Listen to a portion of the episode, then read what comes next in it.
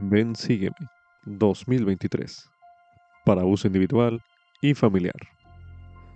Capítulo 46. Hebreos. Capítulos del 7 al 13. Lección asignada del 6 al 12 de noviembre de 2023. Titulado Sumo sacerdote de las cosas buenas por venir. Al leer los capítulos incluidos en esta reseña, podría recibir usted algunas impresiones por medio del Espíritu Santo. Piense en cómo podría anotarlas.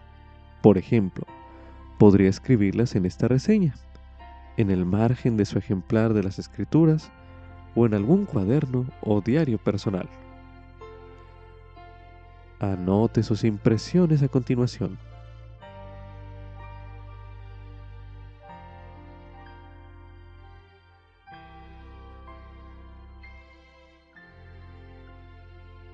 A veces, hasta los santos fieles sufren vituperios y tribulaciones que les pueden hacer perder su confianza.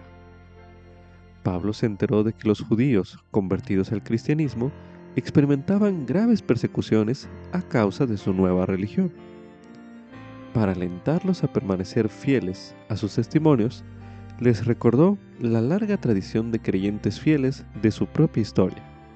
Abel, Enoch, Noé, Abraham, Sara, José, Moisés, es decir, una nube de testigos de que las promesas de Dios son reales y que vale la pena esperar por ellas. Dicha tradición también le pertenece a usted. Ese legado de fe lo comparten todos los que tienen puestos los ojos en Jesús como el autor y consumador de la fe. Gracias a Él, cada vez que la adversidad nos hace querer volver atrás, podemos más bien acercarnos con corazón sincero en plena certidumbre de fe. Para nosotros, así como para los santos de la antigüedad, Jesucristo es nuestro sumo sacerdote de las cosas buenas por venir. Como subtítulo, el sacerdocio de Melquisedec me señala hacia Jesucristo. Esto es correspondiente a Hebreos, capítulo 7, el cual se leerá a continuación. Porque este Melquisedec, rey de Salem, sacerdote del Dios Altísimo, que salió a recibir a Abraham que volvía de la derrota de los reyes y le bendijo, a quien asimismo dio a Abraham los diezmos de todo, cuyo nombre significa primeramente Rey de Justicia, y también Rey de Salem, esto es, Rey de Paz, sin padre, sin madre, sin genealogía, que no tiene principio de días ni fin de vida, sino hecho semejante al Hijo de Dios, permanece sacerdote para siempre. Considerad, pues cuán grande fue este al que aún Abraham, el patriarca, dio diezmos del botín. Y ciertamente los que de entre los hijos de Leví reciben el sacerdocio tienen mandamiento de recibir del pueblo los diezmos según la ley, a saber, de sus hermanos, aunque éstos también hayan salido de los lomos de Abraham. Pero aquel cuya genealogía no es contada de entre ellos, tomó de Abraham los diezmos y bendijo al que tenía las promesas. Y, sin contradicción alguna, el que es menor es bendecido por el que es mayor. Y aquí ciertamente los hombres mortales reciben los diezmos, pero allí uno de quien se da testimonio de que vive. Y por decirlo así, en Abraham ha pagado diezmos también Leví que recibe los diezmos, porque aún estaba en los lomos de su padre cuando Melquisedec le salió al encuentro. Si pues la perfección fuera por el sacerdocio levítico, porque bajo él recibió el pueblo la ley, ¿qué necesidad habría aún de que se levantase otro sacerdote según el orden de Melquisedec y que no fuese llamado según el orden de Aarón? Pues cambiado el sacerdocio, necesario es que se cambie también la ley. Porque aquel de quien se dice esto es de otra tribu, de la cual nadie ofició en el altar. Porque es evidente que nuestro Señor nació de la tribu de Judá, sobre cuya tribu nada habló Moisés tocante al sacerdocio. Y aún es más evidente si a semejanza de Melquisedec se levanta otro sacerdote que no es hecho conforme a la ley del mandamiento carnal acerca de la descendencia, sino según el poder de una vida indestructible, pues se da testimonio de él. Tú eres sacerdote para siempre, según el orden de Melquisedec. El mandamiento anterior de cierto queda abrogado por su debilidad e inutilidad, porque nada perfeccionó la ley, sino que logró la introducción de una mejor esperanza por la cual nos acercamos a Dios. Y esto no fue hecho sin juramento, porque en verdad los otros sin juramento fueron hechos sacerdotes, pero éste con el juramento del que le dijo, Juró el Señor y no se arrepentirá, Tú eres sacerdote para siempre, según el orden de Melquisedec. Por tanto, Jesús es hecho fiador de un convenio mejor. Y de cierto hubo muchos sacerdotes, debido a que por la muerte no podían continuar. Pero éste, por cuanto permanece para siempre, tiene un sacerdocio inmutable. Por eso, él puede también salvar enteramente a los que por medio de Él se acercan a Dios, viviendo siempre para interceder por ellos.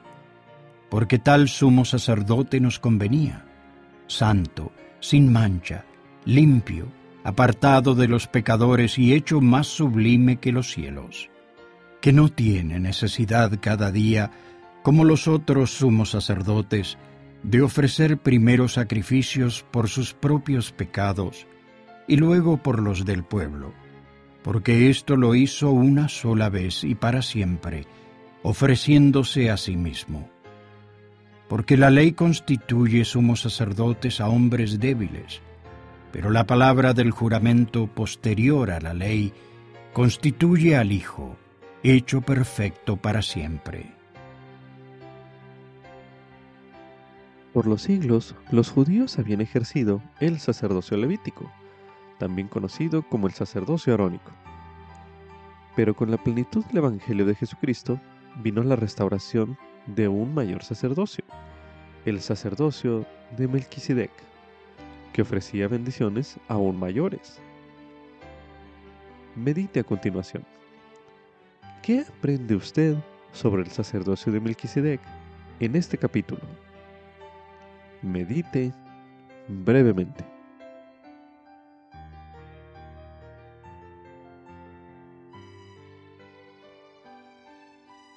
Teniendo en cuenta que el propósito de la epístola, al igual que todas las escrituras, es edificar la fe en Jesucristo, podría marcar los pasajes de las escrituras que testifican de él. continuación se presentan algunos ejemplos de las otras verdades que usted podría encontrar de este capítulo. A continuación se leerá de la traducción inspirada del profeta José Smith de Hebreos capítulo 7, los versículos 3 y 21, que dice lo siguiente. Porque este Melquisedec fue ordenado sacerdote según el orden del Hijo de Dios, orden que era sin padre, sin madre, sin genealogía, que no tiene principio de días ni fin de día. Y todos los que son ordenados a este sacerdocio son hechos semejantes al Hijo de Dios, permaneciendo sacerdotes para siempre. Porque en verdad los otros sin juramento fueron hechos sacerdotes, pero éste, con el juramento del que le dijo, juró el Señor, y no se arrepentirá. Tú eres sacerdote para siempre, según el orden de Melquisedec. En estos versículos usted podría aprender que quienes son ordenados al sacerdocio de Melquisedec son hechos semejantes al Hijo de Dios y son sacerdotes para siempre. Continuando con este ejercicio, a continuación se leerá en Hebreos capítulo 7 el versículo 11, donde se menciona. Si pues la perfección fuera por el sacerdocio levítico, porque bajo él recibió el pueblo la ley, ¿qué necesidad habría aún de que se levantase otro sacerdote, según el orden de Melquisedec, y que no fuese llamado según el orden de Aarón? De este versículo usted pudiera aprender que el sacerdocio levítico no ofrece perfección y fue por lo tanto reemplazado por el sacerdocio de Melquisedec. A continuación se leerá en Doctrina y Convenios, en la sección 84, los versículos del 18 al 22, que dice lo siguiente. Y el Señor también confirmó un sacerdocio sobre Aarón y su descendencia, por todas sus generaciones. Y este sacerdocio también continúa y permanece para siempre con el sacerdocio que es según el orden más santo de Dios. Y este sacerdocio mayor administra el Evangelio y posee la llave de los misterios del reino. Sí, la llave del conocimiento de Dios. Así que en sus ordenanzas se manifiesta el poder de la divinidad, y en sus ordenanzas y la autoridad del sacerdocio, el poder de la divinidad no se manifiesta a los hombres en la carne, porque sin esto ningún hombre puede ver la faz de Dios, sí, el Padre, y vivir. Continuando con este ejercicio, a continuación se releerá en Hebreos capítulo 7 los versículos del 20 al 21, que dicen lo siguiente. Y esto no fue hecho sin juramento, porque en verdad los otros sin juramento fueron hechos sacerdotes, pero éste, con el juramento del que le dijo, juró el Señor y no se arrepentirá. Tú eres sacerdote para siempre, según el orden de Melquisedec. De estos versículos, usted pudiera aprender que el sacerdocio de Melquisedec se recibe mediante un juramento y convenio. A continuación se leerá en Doctrina y Convenios, en la sección 84, los versículos del 33 al 44, que dicen lo siguiente. Porque quienes son fieles hasta obtener estos dos sacerdocios de los cuales he hablado y magnifican su llamamiento, son santificados por el Espíritu para la renovación de sus cuerpos, llegan a ser los hijos de Moisés y de Aarón, y la descendencia de Abraham, y la iglesia y reino, y los elegidos de Dios. Y también todos los que reciben este sacerdocio, a mí me reciben, dice el Señor porque el que recibe a mis siervos, me recibe a mí, y el que me recibe a mí, recibe a mi Padre, y el que recibe a mi Padre, recibe el reino de mi Padre. Por tanto, todo lo que mi Padre tiene, les será dado. Y esto va de acuerdo con el juramento y el convenio que corresponden a este sacerdocio. Así que todos los que reciben el sacerdocio reciben este juramento y convenio de mi Padre, que Él no puede quebrantar, ni tampoco puede ser traspasado. Pero el que violare este convenio, después de haberlo recibido, y lo abandonare totalmente, no recibirá perdón de los pecados en este mundo ni en el venidero. Y ay de todos aquellos que no obtengan este sacerdocio que habéis recibido, el cual ahora confirmo por mi propia voz desde los cielos, sobre vosotros que estáis presentes este día. Y aún os he encomendado a las huestes celestiales y a mis ángeles. Y ahora os doy el mandamiento de tener cuidado en cuanto a vosotros mismos, de estar diligentemente atentos a las palabras de vida eterna, porque viviréis de toda palabra que sale de la boca de Dios. Medite a continuación. ¿Qué bendiciones ha recibido usted del sacerdocio de Melquisedec y de sus ordenanzas? Medite brevemente.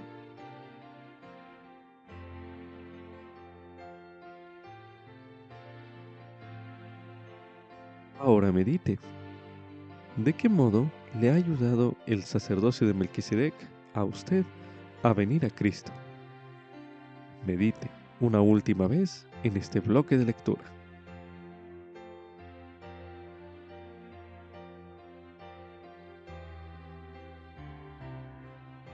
continuación se leerá en el libro de Alma, en el capítulo 13, los versículos del 1 al 13, que dice lo siguiente.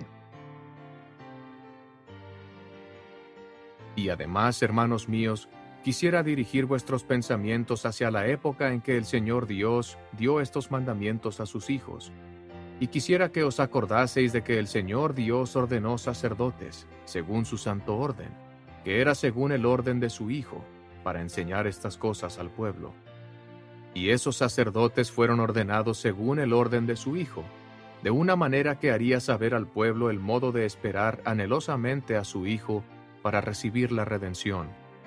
Y esta es la manera conforme a la cual fueron ordenados, habiendo sido llamados y preparados desde la fundación del mundo, de acuerdo con la presciencia de Dios, por causa de su fe excepcional y buenas obras, habiéndoseles concedido primeramente escoger el bien o el mal, por lo que habiendo escogido el bien y ejercido una fe sumamente grande, son llamados con un santo llamamiento, sí, con ese santo llamamiento que con una redención preparatoria y de conformidad con ella se dispuso para tales seres. Y así por motivo de su fe han sido llamados a este santo llamamiento, mientras que otros rechazaban el Espíritu de Dios a causa de la dureza de sus corazones y la ceguedad de su mente, cuando de no haber sido por esto, hubieran podido tener tan grande privilegio como sus hermanos. O en una palabra, al principio se hallaban en la misma posición que sus hermanos. Así se preparó este santo llamamiento desde la fundación del mundo, para aquellos que no endurecieran sus corazones, haciéndose en la expiación y por medio de la expiación del Hijo unigénito que fue preparado. Y así son llamados mediante este santo llamamiento y ordenados al sumo sacerdocio del santo orden de Dios, para enseñar sus mandamientos a los hijos de los hombres, para que también entren en su reposo. Este sumo sacerdocio era según el orden de su Hijo, el cual orden existía desde la fundación del mundo, o en otras palabras, es sin principio de días ni fin de años, preparado de eternidad en eternidad, según su presciencia de todas las cosas. Ahora bien, de esta manera los ordenaban. Eran llamados con un santo llamamiento y ordenados con una santa ordenanza, y tomaban sobre sí el sumo sacerdocio del santo orden, y este llamamiento, ordenanza y sumo sacerdocio no tienen principio ni fin.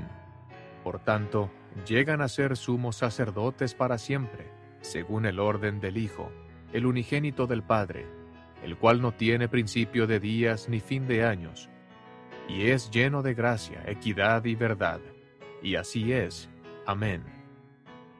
Pues como decía respecto al santo orden, o sea, este sumo sacerdocio, hubo muchos que fueron ordenados y llegaron a ser sumos sacerdotes de Dios, y fue por motivo de su fe excepcional y arrepentimiento, y su rectitud ante Dios, porque prefirieron arrepentirse y obrar rectamente más bien que perecer. Por tanto, fueron llamados según este santo orden, y fueron santificados, y sus vestidos fueron blanqueados mediante la sangre del Cordero. Ahora bien, ellos, después de haber sido santificados por el Espíritu Santo, habiendo sido blanqueados sus vestidos, encontrándose puros y sin mancha ante Dios, no podían ver el pecado sino con repugnancia, y hubo muchos, muchísimos, que fueron purificados y entraron en el reposo del Señor su Dios. Y ahora bien, hermanos míos, quisiera que os humillaseis ante Dios y dieseis frutos dignos de arrepentimiento, para que también podáis entrar en ese reposo. Continuación se leerá en Doctrina y Convenios, en la sección 121, los versículos del 36 al 46 que dice lo siguiente. Que los derechos del sacerdocio están inseparablemente unidos a los poderes del cielo, y que éstos no pueden ser gobernados ni manejados sino conforme a los principios de la rectitud. Es cierto que se nos pueden conferir, pero cuando intentamos encubrir nuestros pecados o satisfacer nuestro orgullo, nuestra vana ambición, o ejercer mando, dominio o compulsión sobre las almas de los hijos de los hombres en cualquier grado de injusticia, he aquí, los cielos se retiran, el Espíritu del Señor es ofendido, y cuando se aparta, se acabó el sacerdocio o autoridad de tal hombre. He aquí, antes que se dé cuenta, queda abandonado a sí mismo para dar coces contra el aguijón, para perseguir a los santos y combatir contra Dios. Hemos aprendido, por tristes experiencias, que la naturaleza y disposición de casi todos los hombres, en cuanto reciben un poco de autoridad, como ellos suponen, es comenzar inmediatamente a ejercer injusto dominio. Por tanto, muchos son llamados, pero pocos son escogidos. Ningún poder o influencia se puede ni se debe mantener en virtud del sacerdocio, sino por persuasión, por longanimidad, benignidad, mansedumbre y por amor sincero, por bondad y por conocimiento puro, lo cual engrandecerá en gran manera el alma sin hipocresía y sin malicia, reprendiendo en el momento oportuno con severidad, cuando lo induzca el Espíritu Santo, y entonces demostrando mayor amor hacia el que has reprendido, no sea que te consideres su enemigo, para que sepa que tu fidelidad es más fuerte que los lazos de la muerte. Deja también que tus entrañas se llenen de caridad para con todos los hombres y para con los de la familia de la fe, y deja que la virtud engalane tus pensamientos incesantemente. Entonces, tu confianza se fortalecerá en la presencia de Dios y la doctrina del sacerdocio destilará sobre tu alma como rocío del cielo. El Espíritu Santo será tu compañero constante y tu cetro, un cetro inmutable de justicia y de verdad. Y tu dominio será un dominio eterno y sin ser compelido fluirá hacia ti para siempre jamás. Se recomienda Estudiar el tema Sacerdocio de Melquisedec, uno de los temas del Evangelio, disponible en topics.churchofjesuschrist.org, el cual se leerá a continuación. Sacerdocio de Melquisedec. Reseña. Mediante la autoridad del sacerdocio de Melquisedec, los líderes de la iglesia dirigen la iglesia y la predicación del Evangelio en todo el mundo. En las ordenanzas del sacerdocio de Melquisedec se manifiesta el poder de la divinidad. Este sacerdocio mayor le fue dado a Adán y ha estado en la tierra siempre que el Señor ha revelado su Evangelio. Fue quitado de la tierra durante la gran apostasía, pero fue restaurado en 1829 cuando los apóstoles Pedro, Santiago y Juan se lo confirieron a José Smith y a Oliver Cowdery. En la iglesia hay dos sacerdocios a saber, el de Melquisedec y el arónico. El sacerdocio de Melquisedec, que es según el orden del Hijo de Dios, es el mayor de los dos y posee el derecho de presidir y tiene poder y autoridad sobre todos los oficios de la iglesia también tiene las llaves de todas las bendiciones espirituales de la iglesia. Lleva el nombre de un gran sumo sacerdote que vivió durante la época del profeta Abraham. Los oficios del sacerdocio de Melquisedec son apóstol, setenta, patriarca, sumo sacerdote y elder. El presidente del sumo sacerdocio es el presidente de la iglesia, a fin de recibir la investidura del templo y ser sellados a su familia por toda la eternidad, los varones de la iglesia deben ser dignos poseedores del sacerdocio de Melquisedec. Tienen la autoridad para ministrar a los enfermos y dar bendiciones especiales a los miembros de su familia y a otras personas. Con la autorización de los líderes que presiden el sacerdocio, pueden conferir el don del Espíritu Santo y ordenar a otros varones dignos a los oficios del sacerdocio arónico y del sacerdocio de Melquisedec. Cuando un hombre recibe el sacerdocio de Melquisedec, entra en el juramento y convenio del sacerdocio. Hace convenio de ser fiel, de magnificar su llamamiento, de estar diligentemente atento a las palabras de vida eterna y de vivir de toda la palabra que sale de la boca de Dios. Los que guarden ese convenio serán santificados por el Espíritu y recibirán todo lo que el Padre tiene. Anote sus impresiones a continuación.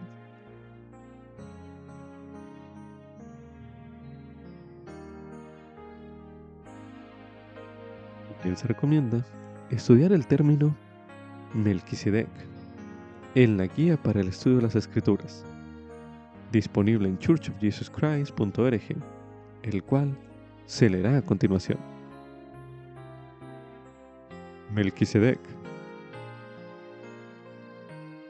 Melquisedec en el Antiguo Testamento fue un notable sumo sacerdote, profeta y líder que vivió después del diluvio y durante los tiempos del profeta Abraham.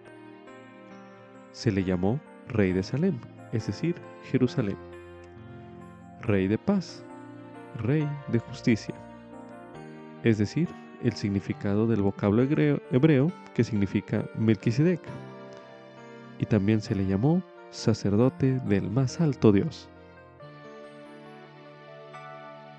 También se recomienda estudiar el mensaje Tesoros Espirituales por el presidente Russell M.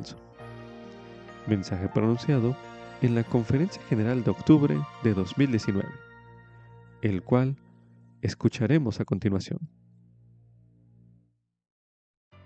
Al ponernos de pie para cantar ese himno intermedio, te damos, Señor, nuestras gracias. Tuve un par de pensamientos poderosos que me vinieron. Uno es sobre el profeta José Smith, el profeta de esta dispensación. Mi amor y admiración para él crece cada día. Y el segundo pensamiento ocurrió al mirar a mi esposa, a mis hijas, mis nietas mis bisnietas. Sentí que quisiera que todas ustedes fueran parte de mi familia, así que si están buscando por un abuelo extra, denme una llamada. Hace varios meses, al final de una sesión de investidura en el templo, le dije a mi esposa Wendy Espero que las hermanas comprendan los tesoros espirituales que les pertenecen en el templo. Hermanas, a menudo me encuentro pensando en ustedes. Incluso hace dos meses cuando Wendy y yo visitamos Harmony, Pennsylvania. Ese fue nuestro segundo viaje a ese lugar. En ambas ocasiones nos conmovió profundamente el recorrer ese terreno sagrado. Allí en Harmony fue donde Juan el Bautista se apareció a José Smith y restauró el sacerdocio arónico. Fue allí donde los apóstoles Pedro, Santiago y Juan se aparecieron para restaurar el sacerdocio de Melquisedec. Fue en Harmony donde Emma Hale Smith actuó como la primera escribiente de su esposo, mientras el profeta traducía el libro de Mormón. Fue también en Harmony donde José recibió una revelación en la que el Señor manifestaba su voluntad respecto a Emma. El Señor le mandó a Emma que explicara las escrituras, exhortara a la iglesia para recibir el Espíritu Santo y dedicara tiempo a aprender mucho. A Emma también se le aconsejó desechar las cosas de este mundo y buscar las de uno mejor, y adherirse a los convenios que había hecho con Dios. El Señor concluyó su instrucción con estas poderosas palabras. Esta es mi voz a todos. Todo lo que sucedió en Harmony tiene implicaciones profundas para la vida de ustedes. La restauración del sacerdocio, junto con el consejo que el Señor le dio a Emma, pueden ser una guía y una bendición para cada una de ustedes. ¿Cómo anhelo que comprendan que la restauración del sacerdocio es tan relevante para ustedes como mujeres, como lo es para cualquier hombre? Debido a que el sacerdocio de Melquisedec ha sido restaurado, tanto las mujeres como los hombres que guardan sus convenios tienen acceso a todas las bendiciones espirituales de la iglesia. O podríamos decir, a todos los tesoros espirituales que el Señor tiene para sus hijos. Toda mujer y todo hombre que hace convenios con Dios y los guarda, y que participa dignamente en las ordenanzas del sacerdocio, tiene acceso directo al poder de Dios. Quienes han sido investidos en la casa del Señor reciben un don de poder del sacerdocio de Dios en virtud de ese convenio, junto con un don de conocimiento para saber cómo recurrir a ese poder. Los cielos están tan abiertos para las mujeres que han sido investidas con el poder de Dios que procede de sus convenios del sacerdocio, como para los hombres que poseen dicho sacerdocio. Ruego que esa verdad se grabe en el corazón de cada una de ustedes, porque creo que les cambiará la vida. Hermanas, queridas hermanas, ustedes tienen el derecho a recurrir libremente al poder del Salvador para ayudar a su familia y a otros seres queridos. Tal vez se digan a ustedes mismas, esto suena maravilloso, pero ¿cómo lo hago? ¿Cómo puedo atraer el poder del Salvador a mi vida? Ese proceso no lo encontrarán detallado en ningún manual. El Espíritu Santo será su tutor personal a medida que procuren comprender lo que el Señor quiere que sepan y hagan. Ese proceso no es rápido ni fácil, pero sí es espiritualmente fortalecedor ¿Qué podría ser más emocionante que trabajar con el Espíritu para comprender el poder del sacerdocio, o sea, el poder de Dios? Lo que sí puedo decirles es que tener acceso al poder de Dios en su vida requiere las mismas cosas que el Señor le indicó a Emma y a cada una de ustedes que hicieran. Así que las invito a estudiar con espíritu de oración la sección 25 de Doctrina y Convenios, y descubrir lo que el Espíritu Santo les enseñará a ustedes.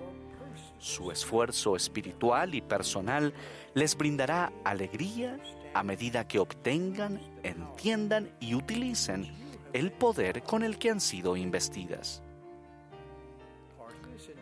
Parte de ese esfuerzo requerirá que dejen de lado muchas de las cosas de este mundo a veces hablamos casi a la ligera de alejarnos del mundo con su contención, tentaciones generalizadas y filosofías falsas. Pero el hacerlo realmente requiere que analicen su vida de manera minuciosa y regular. Al hacerlo, el Espíritu Santo las guiará en cuanto a lo que ya no se necesita, lo que ya no es digno de su tiempo y energía. conforme alejen su atención de las distracciones mundanas, algunas cosas que les parecen importantes ahora dejarán de ser una prioridad. Tendrán que decir que no a algunas cosas, aunque parezcan inofensivas. Al embarcarse en este proceso permanente de consagrar su vida al Señor, los cambios en su perspectiva, sentimientos, y fortaleza espiritual las sorprenderán. Y ahora unas breves palabras de advertencia. Hay quienes desean socavar su capacidad de invocar el poder de Dios. Hay quienes quieren que duden de ustedes mismas y disminuyan su gran capacidad espiritual como mujeres rectas.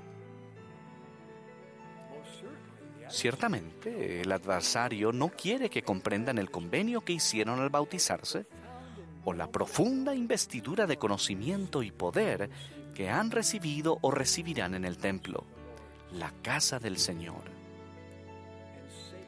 Y Satanás ciertamente no quiere que comprendan que cada vez que sirven y adoran dignamente en el templo, salen armadas con el poder de Dios y con sus ángeles que las guardan. Satanás y sus secuaces constantemente crearán obstáculos para evitar que comprendan los dones espirituales los que han sido y pueden ser bendecidas. Desafortunadamente, algunos obstáculos pueden ser el resultado del mal comportamiento de otra persona. Me entristece pensar que alguna de ustedes se haya sentido excluida o que no le haya creído un líder del sacerdocio o que haya sido víctima de abuso o traición por parte de su esposo, su padre o un supuesto amigo. Siento profundo dolor por el hecho de que alguna de ustedes se haya sentido marginada, insultada o juzgada erróneamente. Tales ofensas no tienen lugar en el reino de Dios. Por el contrario, me emociono cuando me entero de que hay líderes del sacerdocio que sinceramente procuran la participación de mujeres en los consejos de barrio y estaca. Me inspira cada esposo que demuestra que su responsabilidad más importante del sacerdocio es cuidar a su esposa. Elogio al hombre que respeta profundamente la capacidad de su esposa para recibir revelación y la atesora como compañera en igualdad de condiciones en su matrimonio. Cuando un hombre comprende la majestad y el poder de una mujer santo de los últimos días que es recta y procura lo bueno y ha sido investida, ¿es de extrañar que él desee ponerse de pie en el momento en que ella entra al salón? Desde el principio de los tiempos, las mujeres han sido bendecidas con una brújula moral singular la capacidad de distinguir entre el bien y el mal. Ese don se realza en aquellas que hacen y guardan convenios y se aminora en aquellas que obstinadamente ignoran los mandamientos de Dios. Me apresuro a agregar que no absuelvo a los hombres de ninguna manera del requisito de Dios de que ellos también distingan entre el bien y el mal. Pero mis queridas hermanas, su habilidad para discernir la verdad del error, para ser las guardianas de la moral en la sociedad, es crucial en estos últimos días. Y dependemos de ustedes para enseñar a los demás a hacer lo mismo. Permítanme ser muy claro al respecto. Si este mundo pierde la rectitud moral de sus mujeres, el mundo nunca se recuperará. Nosotros, los santos de los últimos días, no somos del mundo, somos del Israel del convenio. Se nos ha llamado para preparar a un pueblo para la segunda venida del Señor. Ahora quisiera aclarar varios puntos adicionales con respecto a las mujeres y el sacerdocio. Cuando se les aparta para servir en un llamamiento bajo la dirección de alguien que posee las llaves del sacerdocio, como su obispo o presidente destaca, a ustedes se les otorga la autoridad del sacerdocio para desempeñar ese llamamiento. De manera similar, cada vez que asisten al Santo Templo, ustedes están autorizadas para realizar ordenanzas del sacerdocio y oficiar en ellas. Su investidura del templo las prepara para hacerlo. Si han sido investidas, pero actualmente no están casadas con un hombre que posee el sacerdocio y alguien les dice, lamento que no tenga el sacerdocio en su hogar, por favor comprendan que esa declaración es incorrecta. Es posible que en su hogar no haya un poseedor del sacerdocio, pero ustedes han hecho convenios sagrados con Dios en su templo. de esos convenios fluye sobre ustedes una investidura del poder del sacerdocio del Señor. Y recuerden, si su esposo muriera, ustedes presidirían en su hogar. Como mujeres santos de los últimos días rectas e investidas, ustedes hablan y enseñan con el poder y la autoridad de Dios. Ya sea por exhortación o conversación, necesitamos su voz para enseñar la doctrina de Cristo. Necesitamos su opinión en los consejos familiares de barrio y destaca. Su participación es esencial y nunca está de adorno. Mis queridas hermanas, su poder aumentará a medida que presten servicio a los demás. Sus oraciones, ayuno, tiempo dedicado a las escrituras y servicio en la obra del templo e historia familiar les abrirán los cielos. Les ruego que estudien con espíritu de oración todas las verdades que puedan encontrar sobre el poder del sacerdocio. Podrían comenzar con las secciones 84 y 107 de Doctrina y Convenios. Esas secciones las llevarán a otros pasajes. Las escrituras y las enseñanzas de los profetas, videntes y reveladores modernos están repletas de esas verdades. Conforme aumente su comprensión y ejerzan fe en el Señor y en el poder de su sacerdocio, aumentará su capacidad para recurrir a ese tesoro espiritual que el Señor ha puesto al alcance de ustedes. Al hacerlo, se encontrarán en mejores condiciones para ayudar a crear familias eternas que estén unidas, selladas en el templo del Señor y llenas de amor por nuestro Padre Celestial y Jesucristo. Todos nuestros esfuerzos para ministrarnos unos a otros, proclamar el Evangelio, perfeccionar a los santos y redimir a los muertos convergen en el Santo Templo. Actualmente tenemos 166 templos en todo el mundo y habrá más. Como saben, el templo de Salt Lake, la manzana del templo, y la plaza adyacente al edificio de las oficinas generales de la iglesia se renovarán en un proyecto que comenzará a finales de este año. Este santo templo se debe preservar y preparar para inspirar a generaciones futuras, tal como ha influido a nosotros en esta generación. A medida que la iglesia crezca, se edificarán más templos para que más familias tengan acceso a la bendición más grande de todas, la de la vida eterna. Consideramos que un templo es la estructura más sagrada de la iglesia. Siempre que se anuncian planes para construir un templo nuevo, se convierte en una parte importante de nuestra historia. Como hemos hablado aquí esta noche, ustedes, hermanas, son vitales para la obra del templo y allí es donde recibirán sus tesoros espirituales más sublimes.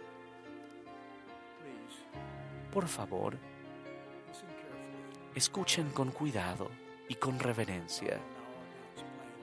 Al anunciar ahora mis planes o nuestros planes para construir ocho nuevos templos, si uno se anuncia en un lugar que sea significativo para ustedes, les ruego que inclinen su cabeza y que agradezcan en su corazón. Nos complace anunciar planes para anunciar templos en las siguientes ubicaciones. Freetown, Sierra León. Orem, Utah. Port Moresby, Papua Guinea. En Arkansas. Pacola, Filipinas. McAllen, Texas. Coban, Guatemala, Taylorsville, Utah. Gracias, queridas hermanas. Apreciamos profundamente el recibir estos planes con reverencia. Ahora, para concluir, me gustaría dejarles una bendición de que puedan comprender el poder del sacerdocio con el que han sido investidas y que aumenten ese poder ejercitando su fe en el Señor y en su poder. Estimadas hermanas, con profundo respeto y gratitud, expreso mi amor por ustedes. Declaro humildemente que Dios vive, Jesús es el Cristo, esta es su iglesia. Testifico de ello en el nombre sagrado de Jesucristo. Amén. También se recomienda estudiar el mensaje, el sacerdocio de Melquisedec y las llaves, por el presidente H. Oaks, primer consejero de la primera presidencia de la Iglesia. Mensaje pronunciado en la Conferencia General de abril de 2020, el cual escucharemos a continuación. He decidido hablar más sobre el sacerdocio de Dios el tema del que ya han hablado tres oradores que nos enseñaron, cómo el sacerdocio bendice a las mujeres jóvenes, a los hombres jóvenes y las mujeres. El sacerdocio es el poder y la autoridad divinos que se confía para utilizarse en la obra de Dios en beneficio de todos sus hijos. El sacerdocio no es aquellos que han sido ordenados a un oficio del sacerdocio o aquellos que ejercen su autoridad. Los hombres que poseen el sacerdocio no son el sacerdocio. Si bien no debemos referirnos a los hombres ordenados como el sacerdocio, es apropiado referirnos a ellos como poseedores del sacerdocio. El poder del sacerdocio existe tanto en la iglesia como en la organización familiar. Sin embargo, el poder del sacerdocio y la autoridad del sacerdocio funcionan de manera diferente en la iglesia que en la familia. Todo esto es según los principios que el Señor ha establecido. El propósito del plan de Dios es guiar a sus hijos a la vida eterna. Las familias terrenales son esenciales en ese plan. La Iglesia existe para proporcionar la doctrina, la autoridad y las ordenanzas necesarias para perpetuar las relaciones familiares en las eternidades. Por lo tanto, la organización familiar y la Iglesia de Jesucristo tienen una relación de refuerzo mutuo. Las bendiciones del sacerdocio tales como la plenitud del Evangelio y las ordenanzas como el bautismo, la confirmación y la recepción del don del Espíritu Santo, la investidura del templo y el matrimonio eterno, están al alcance de hombres y mujeres por igual. El sacerdocio al que nos referimos aquí es el sacerdocio de Melquisedec restaurado al comienzo de la restauración del Evangelio. José Smith y Oliver Cowdery fueron ordenados por Pedro, Santiago y Juan, quienes declararon que poseían las llaves del reino y de la dispensación del cumplimiento de los tiempos. Esos apóstoles mayores recibieron esa autoridad del Salvador mismo. Todas las otras autoridades u oficios del sacerdocio son dependencias del sacerdocio de Melquisedec, que posee el derecho de presidir y tiene poder y autoridad sobre todos los oficios en la iglesia en todas las edades del mundo. En la iglesia, la autoridad del sacerdocio mayor, el sacerdocio de Melquisedec, y el sacerdocio menor o sacerdocio arónico se ejerce bajo la dirección de un líder del sacerdocio como un obispo o presidente, quien posee las llaves de ese sacerdocio. Para entender el ejercicio de la autoridad del sacerdocio en la iglesia, debemos comprender el principio de las llaves del sacerdocio. Las llaves del reino del sacerdocio de Melquisedec fueron conferidas por Pedro, Santiago y Juan, pero eso no completó la restauración de las llaves del sacerdocio. Algunas llaves del sacerdocio llegaron más tarde. Después de la dedicación del primer templo de esta dispensación en Kirtland, Ohio, tres profetas, Moisés, Elías y Elías el profeta, restauraron las llaves de esta dispensación, incluidas las llaves que las llaves pertenecientes al recogimiento de Israel y la obra de los templos del Señor, como nos ha explicado tan persuasivamente el presidente Eyring. El ejemplo más conocido de la función de las llaves se halla en la realización de las ordenanzas del sacerdocio. Una ordenanza es un acto solemne que significa la realización de convenios y la promesa de bendiciones. En la iglesia todas las ordenanzas se efectúan bajo la autorización del líder del sacerdocio que posee las llaves de esa ordenanza. En una ordenanza, por lo general, ofician personas que han sido ordenadas a un oficio en el sacerdocio, que actúan bajo la dirección de alguien que posee las llaves del sacerdocio.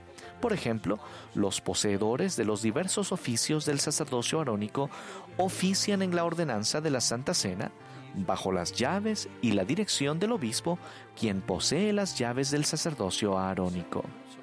El mismo principio se aplica a las ordenanzas del sacerdocio en las que las mujeres ofician en el templo. Si bien las mujeres no poseen un oficio en el sacerdocio, llevan a cabo ordenanzas sagradas del templo bajo la autorización del presidente del templo, quien posee las llaves de las ordenanzas del templo. Otro ejemplo de la autoridad del sacerdocio bajo la dirección de alguien que posee las llaves son las enseñanzas de hombres y mujeres llamados a enseñar el Evangelio, ya sea en clases en sus barrios de origen o en el campo misional. Otros ejemplos son aquellos que ocupan puestos de liderazgo en el barrio y ejercen la autoridad del sacerdocio en su liderazgo a causa de sus llamamientos y por ser apartados y bajo la dirección del líder del sacerdocio que posee las llaves en el barrio o la estaca. Así es cómo se ejerce y se disfruta la autoridad y el poder del sacerdocio en la Iglesia de Jesucristo de los Santos de los últimos días. La autoridad del sacerdocio también se ejerce y sus bendiciones se realizan en las familias de los santos de los últimos días. Por familias me refiero a un hombre que posee el sacerdocio y a una mujer que están casados y a sus hijos. También incluyo las variaciones de las relaciones ideales como las que resultan de la muerte o del divorcio. El principio de que la autoridad del sacerdocio solo puede ejercerse bajo la dirección de alguien que posea las llaves para dicha función es fundamental en la iglesia. Pero esto no se aplica en la familia. Por ejemplo, un padre preside y ejerce el sacerdocio en su familia por la autoridad del sacerdocio que posee. No necesita tener la dirección o aprobación de alguien que posea las llaves del sacerdocio a fin de efectuar sus diversas funciones familiares. Estas incluyen asesorar a los miembros de su familia, celebrar reuniones familiares, dar bendiciones del sacerdocio a su esposa e hijos o dar bendiciones de salud a miembros de la familia u otros. Las autoridades de la Iglesia enseñan a los miembros de la familia, pero no dirigen el ejercicio de la autoridad del sacerdocio en la familia. Ese mismo principio se aplica cuando un padre está ausente y una madre es el líder de la familia. Ella preside en su hogar y es el instrumento para traer el poder y las bendiciones del sacerdocio a su familia mediante su investidura y sellamiento en el templo. Si bien no está autorizada para dar las bendiciones del sacerdocio que solo puede otorgar una persona que ocupa un oficio determinado en el sacerdocio, ella puede llevar a cabo todas las demás funciones de liderazgo familiar. Al hacerlo, ejerce el poder del sacerdocio en beneficio de los hijos a quienes preside en su puesto de liderazgo en la familia. Si los padres magnificaran su sacerdocio en su propia familia, esto haría avanzar la misión de la iglesia más que cualquier otra cosa que pudieran hacer. Los padres que poseen el sacerdocio de Melquisedec deben ejercer su autoridad por persuasión, por longanimidad, benignidad, mansedumbre y por amor sincero. Esa elevada norma para el ejercicio de toda la autoridad del sacerdocio es de suma importancia en la familia. Los poseedores del sacerdocio también deben guardar los mandamientos a fin de tener el poder del sacerdocio para dar bendiciones a los miembros de la familia. También deben cultivar lazos familiares de amor para que los miembros de la familia quieran pedirles bendiciones. Y el padre y la madre deben fomentar que se den más bendiciones del sacerdocio en la familia. En estas reuniones de conferencia, mientras buscamos un breve refugio de nuestras preocupaciones terrenales con una pandemia devastadora, se nos han enseñado principios grandiosos de la eternidad. Exhorto a cada uno a que tengamos la mira puesta únicamente para recibir estas verdades de la eternidad, para que nuestro cuerpo esté lleno de luz. En su sermón dirigido a las multitudes, registrado en la Biblia y en el libro de Mormón, el Salvador enseñó que los cuerpos mortales pueden estar llenos de luz o de, tinieblas. Nosotros, por supuesto, queremos estar llenos de luz y nuestro Salvador nos enseñó la forma de hacer que eso suceda. Deberíamos escuchar mensajes sobre las verdades de la eternidad. Él utilizó el ejemplo de nuestro ojo a través del cual llevamos luz a nuestro cuerpo. Si ponemos nuestro ojo o la mira, en otras palabras, si nos concentramos en recibir luz y comprensión eternas, explicó, todo tu cuerpo estará lleno de luz. Pero si nuestro ojo es malo, es decir, si buscamos el mal y lo llevamos a nuestro cuerpo, advirtió, todo tu cuerpo estará lleno de tinieblas. En otras palabras, la luz o las tinieblas de nuestro cuerpo depende de cómo veamos o recibamos las verdades eternas que se nos enseñan. Debemos seguir la invitación del Salvador a buscar y pedir comprender las verdades de la eternidad. Él promete que nuestro Padre Celestial está dispuesto a enseñar a todos las verdades que buscan. Si eso es lo que deseamos y ponemos nuestra mira para recibirlas, el Salvador promete que las verdades de la eternidad se nos abrirán. Por el contrario, Satanás está ansioso por confundir nuestra manera de pensar o desviarnos en asuntos importantes como el funcionamiento del sacerdocio de Dios. El Salvador advirtió de esos falsos profetas que vienen a vosotros con vestidos de ovejas, mas por dentro son lobos rapaces. Nos dio esta prueba para ayudarnos a elegir la verdad entre las diferentes enseñanzas que podrían confundirnos. Por sus frutos los conoceréis, enseñó.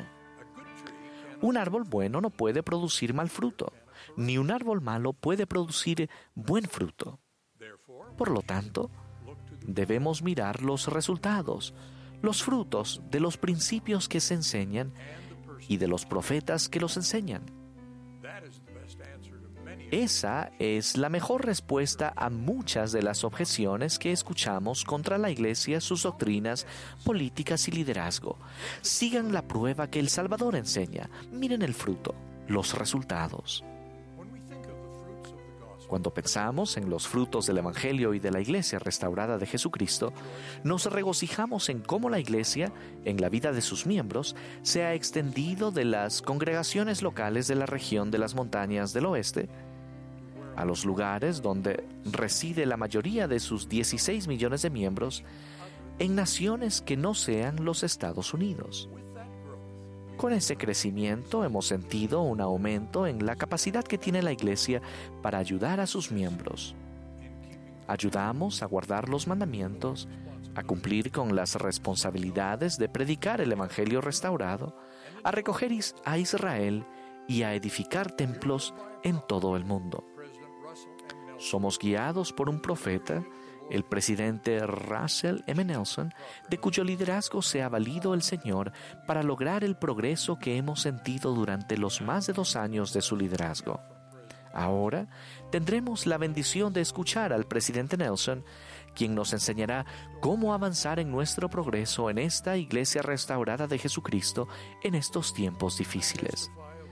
Testifico de la veracidad de estas cosas y me uno a ustedes para orar por nuestro profeta, en el nombre de Jesucristo.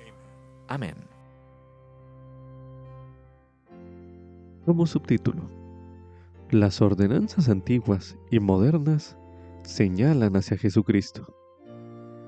Esto es correspondiente a Hebreos capítulo 9, así como también Hebreos en el capítulo 10, los versículos del 1 al 22. A continuación se leerá Hebreos capítulo 9. Ahora bien, aún el primer convenio tenía ordenanzas de culto y un santuario terrenal, porque el tabernáculo estaba dispuesto así. En la primera parte, llamada el lugar santo, estaban el candelabro, la mesa y los panes de la proposición. Tras el segundo velo estaba la parte del tabernáculo llamada el lugar santísimo, en donde había un incensario de oro y el arca del convenio recubierta de oro por todas partes, en la que había una urna de oro que contenía el maná y la vara de Aarón, que reverdeció, y las tablas del convenio, y sobre ella los querubines de gloria que cubrían el propiciatorio. De estas cosas no se puede ahora hablar en detalle. Y estas cosas estaban así ordenadas. En la primera parte del tabernáculo entraban continuamente los sacerdotes para cumplir las funciones de su ministerio. Pero en la segunda parte, solo el sumo sacerdote entraba una vez al año, no sin sangre, la cual ofrecía por sí mismo y por los pecados del pueblo cometidos en la ignorancia, dando el Espíritu Santo a entender con esto que aún no se había manifestado el camino al lugar santísimo, entre tanto que la primera parte del tabernáculo estuviese en pie, lo cual era símbolo para ese tiempo, según el cual se ofrecían ofrendas y sacrificios que no podían hacer perfecto en cuanto a la conciencia al que oficiaba, consistiendo solo en comidas y en bebidas y en diversos lavamientos y ordenanzas para el cuerpo impuestas hasta el tiempo de la renovación. Pero Cristo, habiendo llegado a ser sumo sacerdote de las cosas buenas por venir, por el más amplio y más perfecto tabernáculo, no hecho por manos, a saber, no de esta creación, y no por sangre de machos cabríos ni de becerros, sino por su propia sangre. Entró una vez y para siempre en el lugar santísimo, habiendo obtenido eterna redención. Porque si la sangre de los toros y de los machos cabríos y la ceniza de la becerra, rociada a los inmundos, santifica para la purificación de la carne, cuanto más la sangre de Cristo, el que mediante el Espíritu Eterno se ofreció a sí mismo sin mancha a Dios, limpiará vuestras conciencias de obras muertas para que sirváis al Dios vivo? Así que, por eso es mediador del Nuevo Testamento, para que, al intervenir una muerte para la remisión de las transgresiones que había bajo el primer testamento, los que son llamados reciban la promesa de la herencia eterna. Porque donde hay testamento, necesario es que ocurra la muerte del testador porque el testamento con la muerte se confirma, pues no es válido entre tanto que el testador vive. De ahí que ni aun el primer convenio fue consagrado sin sangre, porque habiendo leído Moisés todos los mandamientos de la ley a todo el pueblo, tomó la sangre de los becerros y de los machos cabríos con agua y lana de grana e hisopo, y roció el libro mismo y también a todo el pueblo, diciendo, Esta es la sangre del testamento que Dios os ha mandado. Y además de esto, roció también con la sangre el tabernáculo y todos los utensilios del ministerio. Y casi todo es purificado, según la ley, con sangre. Y sin derramamiento de sangre no se hace remisión. Fue pues necesario que las figuras de las cosas celestiales fuesen purificadas con estas cosas, pero las cosas celestiales mismas con mejores sacrificios que estos. Porque no entró Cristo en el santuario hecho por manos, figura del verdadero, sino en el mismo cielo para presentarse ahora por nosotros ante Dios. Y no para ofrecerse muchas veces como entra el sumo sacerdote en el lugar santísimo cada año con sangre ajena. De otra manera le hubiera sido necesario padecer muchas veces desde el principio del mundo. Pero ahora, en la consumación de los siglos, se ha presentado una sola vez y para siempre, para anular el pecado por medio del sacrificio de sí mismo. Y de la manera que está establecido para los hombres que mueran una sola vez, y después de esto el juicio, así también Cristo fue ofrecido una sola vez para llevar los pecados de muchos. Y la segunda vez, sin pecado, aparecerá para salvar a los que le esperan. Continuación se leerá en Hebreos capítulo 10, los versículos del 1 al 22, que dice lo siguiente. Porque la ley, teniendo la sombra de las cosas buenas por venir, no la imagen misma de las cosas, nunca puede por los mismos sacrificios que se ofrecen continuamente cada año, a ser perfectos a los que se acercan. De otra manera, no cesarían de ofrecerse, porque los que adoran, una vez limpios, no tendrían ya más conciencia de pecado. Pero en estos sacrificios cada año se hace memoria de los pecados porque la sangre de los toros y de los machos cabríos no puede quitar los pecados. Por lo cual, entrando en el mundo, dice, Sacrificio y ofrenda no quisiste, mas me preparaste un cuerpo. Holocaustos y expiaciones por el pecado no te agradaron. Entonces dije, heme aquí, como en el rollo del libro está escrito de mí para hacer, oh Dios, tu voluntad. Diciendo arriba, sacrificio y ofrenda y holocaustos y expiaciones por el pecado no quisiste, ni te agradaron, las cuales cosas se ofrecen según la ley. Entonces dijo, heme aquí para hacer, oh Dios, tu voluntad. Quita lo primero para establecer lo segundo. En esa voluntad somos santificados mediante la ofrenda del cuerpo de Jesucristo hecha una vez y para siempre. Así que todo sacerdote se presenta cada día ministrando y ofreciendo muchas veces los mismos sacrificios que nunca pueden quitar los pecados. Pero Cristo, habiendo ofrecido por los pecados un solo sacrificio para siempre, se ha sentado a la diestra de Dios de ahí en adelante, esperando hasta que sus enemigos sean puestos por estrado de sus pies. Porque con una sola ofrenda hizo perfectos para siempre a los santificados. Y nos atestigua lo mismo el Espíritu Santo, porque después de haber dicho, Este es el convenio que haré con ellos después de aquellos días, dice el Señor, pondré mis leyes en sus corazones, y en sus mentes las escribiré. Añade, y nunca más me acordaré de sus pecados e iniquidades. Pues donde hay remisión de estos, no hay más ofrenda por el pecado.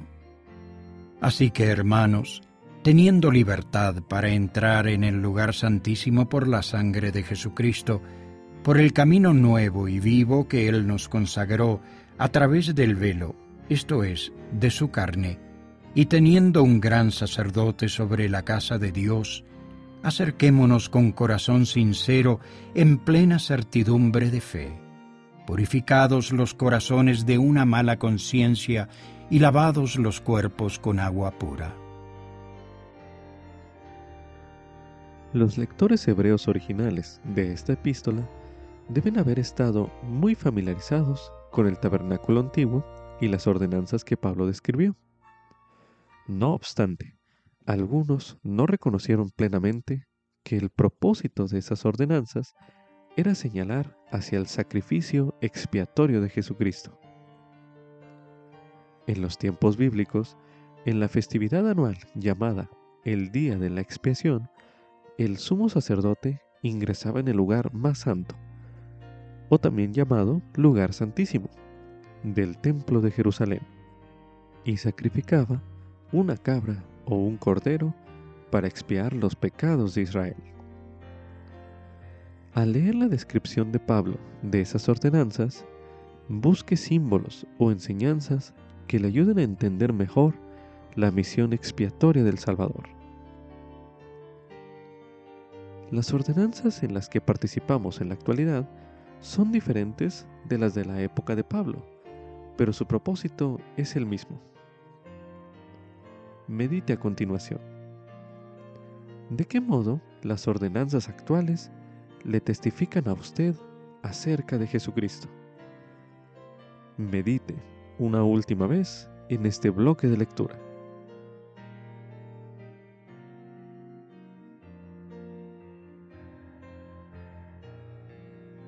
Para aprender más acerca de los antiguos rituales judíos y su simbolismo, se recomienda ver los videos El Tabernáculo y El Sacrificio y la Santa Cena. Estos son videos disponibles en la iglesia de Jesucristo.org. Como subtítulo, la fe requiere confiar en las promesas de Dios. Esto es correspondiente a Hebreos, capítulo 11, el cual escucharemos a continuación. Es pues la fe, la certeza de lo que se espera, la convicción de lo que no se ve, porque por ella alcanzaron aprobación los antiguos. Por la fe entendemos que los mundos fueron formados por la palabra de Dios, de modo que lo que se ve fue de lo que no se veía. Por la fe, Abel ofreció a Dios un mejor sacrificio que Caín, por lo cual recibió testimonio de que era justo, dando Dios aprobación de sus ofrendas, y muerto, aún habla por ella. Por la fe Enoch fue trasladado para no ver la muerte, y no fue hallado, porque lo trasladó Dios, y antes que fuese trasladado, tuvo testimonio de haber agradado a Dios. Pero sin fe es imposible agradar a Dios, porque es necesario que el que se acerca a Dios crea que Él existe y que es galardonador de los que le buscan. Por la fe Noé, habiendo sido advertido por Dios acerca de cosas que aún no se veían, con temor preparó el arca para que su casa se salvase. Por esa fe condenó al mundo y fue hecho heredero de la justicia que es según la fe. Por la fe, Abraham, siendo llamado, obedeció para salir al lugar que había de recibir como heredad, y salió sin saber a dónde iba. Por la fe habitó como extranjero en la tierra prometida, como en tierra ajena, morando en tiendas con Isaac y Jacob, coherederos de la misma promesa, porque esperaba la ciudad que tiene fundamentos, cuyo arquitecto y constructor es Dios. Por la fe también la misma Sara, siendo estéril, recibió fuerza para concebir, y dio a luz aún fuera del tiempo de la edad, porque consideró que era fiel el que lo había prometido por lo cual también de uno, y ese ya casi muerto, salieron como las estrellas del cielo en multitud y como la arena innumerable que está a la orilla del mar. En la fe murieron todos estos sin haber recibido las cosas prometidas, sino mirándolas de lejos y creyéndolas y aceptándolas y confesando que eran extranjeros y peregrinos sobre la tierra porque los que esto dicen claramente dan a entender que buscan una patria, pues si en verdad se hubiesen acordado de aquella de donde salieron, habrían tenido tiempo de volver, pero deseaban una mejor, a saber, la celestial, por lo cual Dios no se avergüenza de llamarse Dios de ellos, porque les había preparado una ciudad. Por la fe Abraham, cuando fue probado, ofreció a Isaac, y el que había recibido las promesas ofrecía a su unigénito, habiéndosele dicho, en Isaac te será llamada descendencia, considerando que Dios es poderoso para levantar aún de entre los muertos, de donde, en sentido figurado, también le volvió a recibir. Por la fe bendijo Isaac a Jacob y a Esaú con respecto a cosas que habían de venir. Por la fe Jacob, estando ya para morir, bendijo a cada uno de los hijos de José y adoró apoyándose en el extremo de su bastón. Por la fe José, al borde de la muerte, mencionó la salida de los hijos de Israel y dio mandamiento acerca de sus huesos. Por la fe Moisés, cuando nació, fue escondido por sus padres durante tres meses, porque le vieron niño hermoso y no temieron el edicto del rey. Por la fe Moisés, hecho ya grande, rehusó ser llamado hijo de la hija de Faraón, escogiendo ser afligido con el pueblo de Dios antes que gozar de los placeres temporales del pecado. Teniendo por mayores riquezas el vituperio de Cristo que los tesoros de los egipcios, porque tenía la mirada puesta en la recompensa. Por la fe salió de Egipto, no temiendo la ira del rey, porque se sostuvo como si estuviese viendo al invisible por la fe celebró la Pascua y el rociamiento de la sangre, para que el que mataba a los primogénitos no los tocase. Por la fe pasaron el mar rojo como por tierra seca, y cuando los egipcios intentaron hacer lo mismo, fueron ahogados. Por la fe cayeron los muros de Jericó después de rodearlos siete días. Por la fe la ramera Raab no pereció juntamente con los incrédulos, pues había recibido a los espías en paz. ¿Y qué más digo? Porque el tiempo me faltaría para contar de Gedeón, de Barak, de Sansón, de Jefté, de David, así como de Samuel y de los profetas, quienes por la fe conquistaron reinos, hicieron justicia, alcanzaron promesas, taparon bocas de leones, apagaron fuegos impetuosos, evitaron filo de espada, sacaron fuerzas de debilidad, se hicieron fuertes en batallas y pusieron en fuga a ejércitos extranjeros. Las mujeres recibieron sus muertos por medio de la resurrección, mas otros fueron torturados, no aceptando el rescate para obtener mejor resurrección. Otros experimentaron vituperios y azotes, y además de esto, prisiones y cárceles. Fueron apedreados, aserrados, puestos a prueba, muertos a espada. Anduvieron de acá para allá cubiertos de pieles de ovejas y de cabras, pobres, angustiados y maltratados, de los que el mundo no era digno, anduvieron errantes por los desiertos, por los montes, por las cuevas y por las cavernas de la tierra. Y todos estos, aunque aprobados por el testimonio de la fe, no llegaron a ver el cumplimiento de la promesa, proveyendo Dios alguna cosa mejor para nosotros, para que ellos no fuesen perfeccionados sin nosotros. Si alguien le pidiera a usted que definiera la fe, ¿qué diría? La hermana Annie Sepingri, quien sirvió en aquel momento como segunda consejera de la Presidencia General de la Sociedad de Socorro, se valió de las palabras de Hebreos, capítulo 11, para dar esta definición. Ella dijo lo siguiente. La fe es la facultad espiritual de contar con el convencimiento de las promesas que se ven de lejos, pero que tal vez no se logren en esta vida. Es una medida segura de aquellos que verdaderamente creen. Este es un fragmento del mensaje, mirando de lejos lo prometido, pronunciado en la Conferencia General de Octubre de 2003. Si lo desea, se le invita a redactar su propia definición de la palabra fe tras reflexionar sobre las ideas que se hallan en este capítulo de Hebreos, que se leyó en este bloque de lectura. Ahora medite. ¿Qué aprende usted en cuanto a la fe a partir de los ejemplos de las personas mencionadas en este capítulo? Medite brevemente.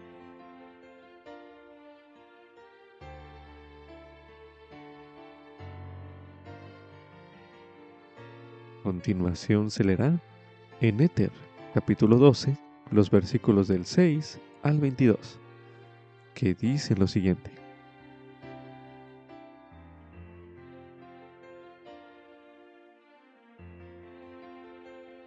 Y ahora yo, Moroni, quisiera hablar algo concerniente a estas cosas. Quisiera mostrar al mundo que la fe es las cosas que se esperan y no se ven. Por tanto, no contendáis porque no veis, porque no recibís ningún testimonio, sino hasta después de la prueba de vuestra fe porque fue por la fe que Cristo se manifestó a nuestros padres, después que Él hubo resucitado de los muertos, y no se manifestó a ellos sino hasta después que tuvieron fe en Él. Por consiguiente, fue indispensable que algunos tuvieran fe en Él, puesto que no se mostró al mundo. Pero por motivo de la fe de los hombres, Él se ha manifestado al mundo y ha glorificado el nombre del Padre y preparado un medio por el cual otros pueden ser partícipes del don celestial, para que tengan esperanza en las cosas que no han visto. Por lo tanto, vosotros también podéis tener esperanza y participar del don, si tan solo tenéis fe. He aquí, fue por la fe que los de la antigüedad fueron llamados según el santo orden de Dios por tanto, la ley de Moisés se dio por la fe, mas en el don de su Hijo Dios ha preparado un camino más excelente, y es por la fe que se ha cumplido. Porque si no hay fe entre los hijos de los hombres, Dios no puede hacer ningún milagro entre ellos. Por tanto, no se mostró sino hasta después de su fe. He aquí, fue la fe de Alma y de Amulek lo que hizo que se derribara la prisión He aquí, fue la fe de Nefe y de Ley lo que obró el cambio en los lamanitas, de modo que fueron bautizados con fuego y con el Espíritu Santo. He aquí, fue la fe de Amón y de sus hermanos lo que obró tan gran milagro entre los lamanitas. Sí, y todos cuantos han obrado milagros, los han obrado por la fe, tanto aquellos que fueron antes de Cristo, como los que fueron después de él. Y fue por la fe que los tres discípulos obtuvieron la promesa de que no gustarían la muerte, y no obtuvieron la promesa sino hasta después de tener fe. Y en ningún tiempo persona alguna ha obrado milagros sino hasta después de su fe. Por tanto, primero creyeron en el Hijo de Dios. Y hubo muchos cuya fe era tan sumamente fuerte, aún antes de la venida de Cristo, que no se les pudo impedir penetrar el velo, sino que realmente vieron con sus propios ojos las cosas que habían visto con el ojo de la fe y se regocijaron. Y he aquí, hemos visto en estos anales que uno de estos fue el hermano de Jared, porque tan grande era su fe en Dios, que cuando Dios extendió su dedo, no lo pudo ocultar de la vista del hermano de Jared por motivo de la palabra que le había hablado, palabra que había logrado por medio de la fe. Y después que el hermano de Jared hubo visto el dedo del Señor debido a la promesa que por la fe había obtenido el hermano de Jared, el Señor no pudo ocultarle nada de su vista. Por consiguiente, le mostró todas las cosas, porque ya no se le podía mantener fuera del velo. Y es por la fe que mis padres han obtenido la promesa de que estas cosas han de llegar a sus hermanos por medio de los gentiles. Por tanto, el Señor me ha mandado, sí, aún Jesucristo mismo. Continuación se releerá en Hebreos capítulo 11, el versículo 13, para dar énfasis a las siguientes preguntas, el cual dice lo siguiente. En la fe murieron todos estos, sin haber recibido las cosas prometidas, sino mirándolas de lejos y creyéndolas y aceptándolas, y confesando que eran extranjeros y peregrinos sobre la tierra. Medite a continuación. ¿Qué promesas mira usted de lejos?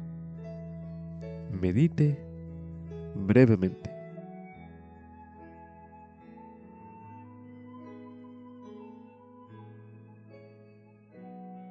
Ahora medite. ¿De qué modo puede mostrar al Señor usted que está creyéndolas y aceptándolas esas promesas?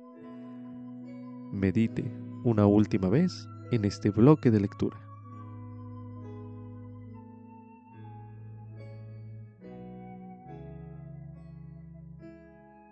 Ahora leeremos en el libro de Alma, en el capítulo 32, los versículos 21 y del 26 al 43, que dice lo siguiente.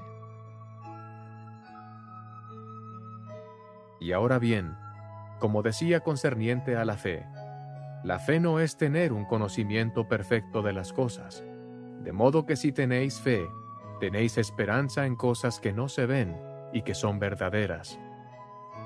Pues como dije acerca de la fe, que no era un conocimiento perfecto, así es con mis palabras. No podéis al principio saber a la perfección acerca de su veracidad, así como tampoco la fe es un conocimiento perfecto. Mas he aquí, si despertáis y aviváis vuestras facultades hasta experimentar con mis palabras, y ejercitáis un poco de fe, si, aunque no sea más que un deseo de creer, dejad que este deseo obre en vosotros. Si, hasta creer de tal modo que deis cabida a una porción de mis palabras. Compararemos, pues, la palabra a una semilla. Ahora bien, si dais lugar para que sea sembrada una semilla en vuestro corazón, he aquí, si es una semilla verdadera o semilla buena, y no la echáis fuera por vuestra incredulidad, resistiendo al Espíritu del Señor, he aquí, empezará a hincharse en vuestro pecho y al sentir esta sensación de crecimiento empezaréis a decir dentro de vosotros, debe ser que esta es una semilla buena, o que la palabra es buena, porque empieza a ensanchar mi alma, sí, empieza a iluminar mi entendimiento, sí, empieza a ser deliciosa para mí. He aquí, ¿no aumentaría esto vuestra fe? Os digo que sí. Sin embargo, no ha llegado a ser un conocimiento perfecto mas he aquí, al paso que la semilla se hincha y brota y empieza a crecer, entonces no podéis menos que decir que la semilla es buena, pues he aquí, se hincha y brota y empieza a crecer. Y he aquí, ¿no fortalecerá esto vuestra fe? Sí, fortalecerá vuestra fe, porque diréis, sé que esta es una buena semilla, porque he aquí, brota y empieza a crecer. Y he aquí, ¿Estáis seguros ahora de que es una semilla buena? Os digo que sí, porque toda semilla produce según su propia especie. Por tanto, si una semilla crece, es semilla buena, pero si no crece, he aquí que no es buena, por lo tanto, es desechada. Y he aquí, por haber probado el experimento y sembrado la semilla, y porque ésta se hincha y brota y empieza a crecer, sabéis por fuerza que la semilla es buena y ahora bien, he aquí, ¿es perfecto vuestro entendimiento? Sí, vuestro conocimiento es perfecto en esta cosa, y vuestra fe queda inactiva. Y esto porque sabéis, pues sabéis que la palabra ha henchido vuestras almas, y también sabéis que ha brotado, que vuestro entendimiento empieza a iluminarse y vuestra mente comienza a ensancharse. Luego, ¿no es esto verdadero? Os digo que sí, porque es luz, y lo que es luz es bueno, porque se puede discernir. Por tanto, debéis saber que es bueno. Y ahora bien, he aquí, ¿es perfecto vuestro conocimiento después de haber gustado esta luz? He aquí os digo que no, ni tampoco debéis dejar a un lado vuestra fe, porque tan solo habéis ejercitado vuestra fe para sembrar la semilla, a fin de llevar a cabo el experimento para saber si la semilla era buena. Y he aquí, a medida que el árbol empiece a crecer, diréis, nutrámoslo con gran cuidado para que eche raíz, crezca y nos produzca fruto. Y he aquí, si lo cultiváis con mucho cuidado, echará raíz y crecerá y dará fruto. Mas si desatendéis el árbol y sois negligentes en nutrirlo, he aquí, no echará raíz. Y cuando el calor del sol llegue y lo abrace, se secará porque no tiene raíz, y lo arrancaréis y lo echaréis fuera. Y esto no es porque la semilla no haya sido buena, ni tampoco es porque su fruto no sea deseable, sino porque vuestro terreno es estéril, y no queréis nutrir el árbol. Por tanto, no podréis obtener su fruto. Y por lo mismo, si no cultiváis la palabra mirando hacia adelante con el ojo de la fe a su fruto, nunca podréis recoger el fruto del árbol de la vida. Pero si cultiváis la palabra, sí, y nutrís el árbol mientras empiece a crecer, mediante vuestra fe, con gran diligencia y con paciencia, mirando hacia adelante a su fruto, echará raíz, y he aquí será un árbol que brotará para vida sempiterna. Y a causa de vuestra diligencia y vuestra fe, y vuestra paciencia al nutrir la palabra para que eche raíz en vosotros, he aquí que con el tiempo recogeréis su fruto, el cual es sumamente precioso, y el cual es más dulce que todo lo dulce, y más blanco que todo lo blanco. Sí, y más puro que todo lo puro, y comeréis de este fruto hasta quedar satisfechos, de modo que no tendréis hambre ni tendréis sed. Entonces, hermanos míos, segaréis el galardón de vuestra fe y vuestra diligencia y paciencia y longanimidad, esperando que el árbol os dé fruto. También se recomienda estudiar el mensaje Sumo sacerdote de los bienes venideros por el elder Jeffrey R. Holland del Quórum de los Dos Apóstoles.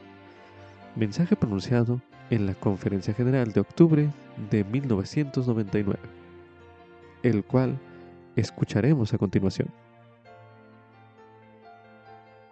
En esas ocasiones en las que tenemos necesidad de recibir ayuda especial de los cielos, bien haríamos en tener presente uno de los títulos dados al Salvador en la epístola a los Hebreos. Refiriéndose al tanto mejor ministerio de Jesús y a la razón por la cual Él es el mediador de un mejor pacto, colmado de mejores promesas, el autor de la epístola. Supuestamente el apóstol Pablo nos dice que por medio de su mediación y su expiación, Cristo llegó a ser el sumo sacerdote de los bienes venideros. Hay ciertos momentos en que todos tenemos la necesidad de saber que las cosas mejorarán. Moroni se refirió a ello en el libro de Mormón como la esperanza de un mundo mejor. Por nuestra propia salud emocional y por nuestro propio vigor espiritual todos debemos estar en condiciones de mirar hacia el futuro a cierto grado. De alivio hacia algo agradable, renovador y optimista. Ya sea que se trate de una bendición que esté al alcance de la mano o aún distante. Nos basta con saber que podemos llegar allí que no importa cuán próximo o lejano esté existe la promesa de bienes venideros. Yo declaro que eso es precisamente lo que el Evangelio de Jesucristo nos ofrece. Particularmente en momentos de necesidad. Hay felicidad. Hay felicidad. Hay realmente una luz allende la obscuridad. Es la luz del mundo. La estrella resplandeciente de la mañana. La luz que es infinita. Que nunca se puede extinguir es el Hijo de Dios mismo. En alabanzas de amor más grandes aún que las que Romeo jamás hubiera podido proclamar. Decimos, ¿qué resplandor se abre paso a través de aquella ventana? Comillas. Punto. Es el retomo de la esperanza y Jesús es el sol. A todo aquel que esté luchando por ver la luz y encontrar la esperanza le digo que no se desanime, que siga tratando que Dios le ama, que las cosas mejorarán. Cristo llega a usted en su, tanto mejor ministerio, con un futuro de mejores promesas. Él es su, sumo sacerdote de los bienes venideros. Pienso en los misioneros que recién han sido llamados que dejan atrás a familiares y amigos para enfrentarse a veces al rechazo y al desaliento y al menos al principio de la misión a algún que otro momento de añoranza del hogar y tal vez a un poco de temor. Pienso en los padres jóvenes que están criando fielmente a sus familias mientras estudian y en los que acaban de recibirse y tratan de vivir con escasos recursos con la esperanza de gozar algún día de una mejor situación económica. Al mismo tiempo, pienso en otros padres que darían cualquiera de sus posesiones terrenales a cambio de que su hijo errante volviera a su hogar. Pienso en los padres o madres que se enfrentan a todo esto sin la ayuda de un cónyuge como resultado de la muerte o el divorcio. La separación. El abandono o por alguna otra desgracia no esperada y por cierto tampoco anhelada en épocas mejores. Pienso en todos aquellos que quisieran estar casados pero no lo están. Quienes desean tener hijos más no pueden tenerlos. Aquellos que tienen conocidos pero muy pocos amigos. Quienes lloran la muerte de un ser querido o que ellos mismos están enfermos. Pienso en los que sufren a causa de los pecados, los propios o los de alguien más, y que tienen la necesidad de saber que hay una manera de regresar al redil y de volver a ser felices. Pienso en los desconsolados y oprimidos que sienten que la vida les ha privado de las mejores experiencias o que quisieran no haber tenido que pasar por algunas de ellas. A todas estas personas y a muchas otras más les digo, aférrense a su fe, a la esperanza. Orad siempre. Sed creyentes. Por cierto, como escribió Pablo de Abraham, él creyó en esperanza contra esperanza, y, tampoco dudó. Por incredulidad, se fortaleció en fe, y fue, plenamente convencido de que era poderoso para hacer todo lo que, Dios, había prometido. Aun cuando no siempre perciban lo positivo que hay detrás de los problemas y las aflicciones. Dios sí puede percibirlo pues Él es la fuente de esa luz que ustedes buscan. Los ama y conoce sus temores. Escucha sus oraciones. Él es nuestro Padre Celestial y no cabe ninguna duda de que Él derrama por sus hijos tantas lágrimas como las que ellos derraman. Pese a este consejo, sé que muchos de ustedes en verdad se sienten a la deriva en alta mar. En el más aterrador sentido de la expresión. Ante tales dificultades, Tal vez clamen junto al poeta. Obscurece. Mi rumbo he perdido. Las aguas han cambiado de color. No sé por dónde cruzar el río. Me estremezco de tanto temor. No. No es sin reconocer las tempestades de la vida, sino plenamente consciente de ellas que testifico del amor de Dios y del poder del Señor para calmar la tormenta. Tengamos siempre presente el relato bíblico que nos dice que Él también estaba sobre las agitadas aguas que se enfrentó a los peores momentos junto a los más inexpertos, más jóvenes y más temerosos. Únicamente alguien que ha luchado contra esas alarmantes olas tiene el derecho de decirnos a nosotros al igual que a las aguas. Calla. Enmudece. Solo aquel que ha soportado la adversidad máxima podría tener la justificación para decir en esos momentos. Sed de buen ánimo. Ese consejo no tiene como fin el simplemente hacernos pensar de manera positiva. Aun cuando esto es algo que se necesita en el mundo. No. Cristo sabe mejor que ninguna otra persona que las pruebas de la vida pueden ser muy difíciles y que el batallar con ellas no nos hace personas débiles. Pero así como el Señor evita la retórica melosa, Él reprende seriamente la falta de fe y deplora el pesimismo. Él espera que creamos. Los ojos de ningún otro humano fueron más penetrantes que los de él y muchas de las cosas que vio atravesaron su corazón. Por cierto, sus oídos deben haber escuchado todo lamento, toda súplica y todo llanto de dolor. A un extremo que va mucho más allá de nuestra capacidad de comprensión. Él fue, varón de dolores y experimentado en quebranto. Por cierto que para el hombre común de las calles de Judea, la misión de Cristo debe haberle parecido un fracaso y una tragedia. un hombre bueno abrumado totalmente por las maldades que le rodeaban y las fechorías de los demás. Se le malentendió y se le malinterpretó e incluso se le odió desde el principio. No importaba lo que dijera o hiciera. Sus declaraciones eran tergiversadas. Sus hechos cuestionados y sus motivos puestos en tela de juicio. En toda la historia del mundo. Nadie ha amado con tanta pureza ni servido con tanta abnegación. Ni a nadie se le ha tratado con tanta perversidad por su labor. Sin embargo, nada pudo quebrantar su fe en el plan de su padre ni en las promesas de él. Aun en los momentos más oscuros de Getsemaní y del Calvario. Él siguió confiando en el Dios en que, por un momento, temió que le hubiera abandonado.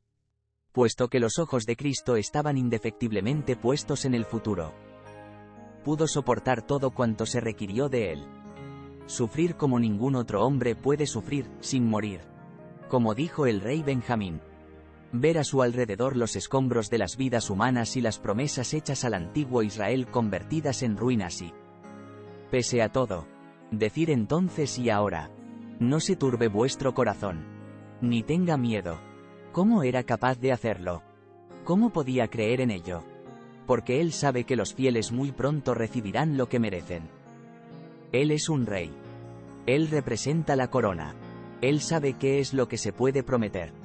Él sabe que, Jehová será refugio del pobre. Refugio para el tiempo de angustia, porque no para siempre será olvidado el menesteroso ni la esperanza de los pobres perecerá perpetuamente. Él sabe que, cercano está Jehová a los quebrantados de corazón y salva a los contritos de espíritu. Él sabe que, Jehová redime el alma de sus siervos. Y no serán condenados cuantos en él confían. Espero me disculpen por terminar de forma tan personal. Que no representa las terribles cargas que muchos de ustedes llevan sobre sus hombros. Sino que tiene más bien el propósito de dar ánimo. El mes pasado hizo 30 años que una pequeña familia cruzó los Estados Unidos con destino a una universidad. Sin dinero. En un automóvil muy viejo. Habían cargado todo lo que poseían en este mundo en un pequeño remolque alquilado. Al que solo habían llenado hasta la mitad. Tras despedirse de sus preocupados padres. Habían transitado exactamente 55 kilómetros por la carretera cuando, de debajo del capó del coche, empezó a salir un humo espeso. El joven padre salió de la carretera hacia un camino lateral y echó una mirada al motor. Levantó él más presión que la del auto. Y entonces, dejando a su confiada esposa y a sus dos inocentes niños, el menor de ellos de apenas tres meses, esperando en el vehículo, caminó unos cinco kilómetros y medio hasta la gran metrópolis de Canarraville, en el sur de Utah, con una población que, por aquel entonces. Constaba de 65 habitantes. Consiguió un poco de agua. Y un hombre muy bondadoso se ofreció para llevarlo de vuelta hasta donde había dejado a su familia. Tras reparar provisoriamente el coche, condujeron lenta, muy lentamente, hasta Street George para que lo revisaran. Pese a que lo inspeccionaron repetidamente durante más de dos horas. No pudieron encontrarle ningún problema. Así que la familia reinició su viaje. Tras haber transcurrido casi la misma cantidad de tiempo que la vez anterior. Exactamente en el mismo lugar de la carretera, quizás a solo 5 metros más o menos de donde se había llevado a cabo la avería anterior, se produjo en el auto, debajo del capó, otra explosión similar. Al parecer, estaban en juego las leyes más precisas de la física automotriz. Para ese entonces, sintiéndose más tonto que enojado. El desilusionado joven padre dejó una vez más a sus confiados seres queridos y emprendió la larga caminata en busca de ayuda. Esta vez, el hombre que le facilitó el agua le dijo, Usted o el otro tipo que se parece a usted debería conseguir un nuevo radiador para el automóvil. Por segunda vez el buen prójimo se ofreció para llevarlo de vuelta hasta el mismo lugar donde aguardaba ansiosamente su familia. El hombre no sabía si echarse a reír o a llorar ante las dificultades de esa joven familia. ¿Qué distancia han recorrido? Comillas, coma. Preguntó. 55 kilómetros. Respondí. ¿Cuánto les queda de viaje? 4.200 kilómetros. Le dije, bueno, es posible que usted haga el viaje. Y también lo hagan su esposa y los dos niños. Pero ninguno de ustedes va a llegar demasiado lejos en este auto. Sus palabras demostraron ser proféticas en todo sentido. Hace apenas dos semanas pasé por aquel mismo lugar de la carretera. Donde una salida lleva hasta un camino vecinal.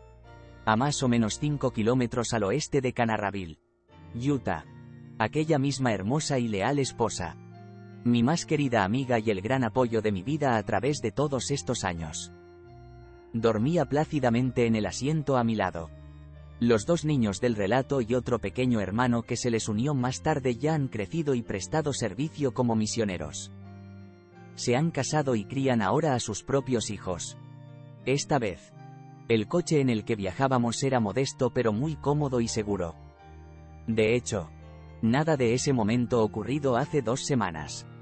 Con excepción de mi querida esposa que dormía plácidamente a mi lado. Y yo, tenía ni la más mínima similitud a las circunstancias angustiosas ocurridas hace tres décadas. Sin embargo, mentalmente, y apenas por un instante, creí ver al costado de aquel camino un viejo automóvil en cuyo interior había una buena y joven esposa y dos pequeños que trataban de no protestar. Ante tan lamentable situación, también imaginé ver, un poco más adelante, a un joven padre emprendiendo a pie el largo recorrido hasta Canarraville. Al parecer con los hombros un poco caídos por el peso del evidente temor de quien no tiene mucha experiencia. Como se describe en las escrituras. Sus manos parecían, caídas. En ese momento imaginario no pude contener mi impulso de decirle. No te dé por vencido. Muchacho. No te desanimes. Sigue caminando. Sigue intentándolo encontrarás ayuda y felicidad más adelante. Muchísima en unos 30 años y aún más allá en el futuro. Mantén la cabeza en alto. Al final todo saldrá bien. Confía en Dios y cree en las cosas buenas que están por venir. Testifico que Dios vive. Que Él es nuestro Padre eterno. Que nos ama a cada uno con amor divino Testifico que Jesucristo es su Hijo unigénito en la Keim y que tras haber triunfado en este mundo es heredero de la eternidad. Es coheredero con Dios. Y ahora está a la diestra de su Padre. Testifico que esta es la verdadera iglesia de ambos y que ellos nos sostienen en los momentos de necesidad y siempre lo harán. Aun cuando no podamos darnos cuenta de su intervención. Algunas bendiciones nos llegan pronto. Otras llevan más tiempo y otras no se reciben hasta llegar al cielo. Pero para aquellos que aceptan el Evangelio de Jesucristo, siempre llegan. Se los aseguro. Agradezco a mi Padre Celestial su bondad pasada, presente y futura y lo hago en el nombre de su amado Hijo y generoso sumo sacerdote. El Señor Jesucristo mismo. Amén. También se recomienda estudiar el tema Fe en Jesucristo uno de los temas del Evangelio, disponible en topics.churchofjesuschrist.org, el cual se leerá a continuación. Fe en Jesucristo. Reseña. El apóstol Pablo enseñó que la fe es la certeza de lo que se espera, la convicción de lo que no se ve. Alma dijo algo similar en el libro Mormón. Él dijo, Si tenéis fe, tenéis esperanza en cosas que no se ven y que son verdaderas. La fe es un principio de acción y de poder. Cuando nos esforzamos por alcanzar una meta digna, estamos ejerciendo la fe, porque demostramos nuestra esperanza en algo que aún no podemos ver. Anote sus impresiones a continuación.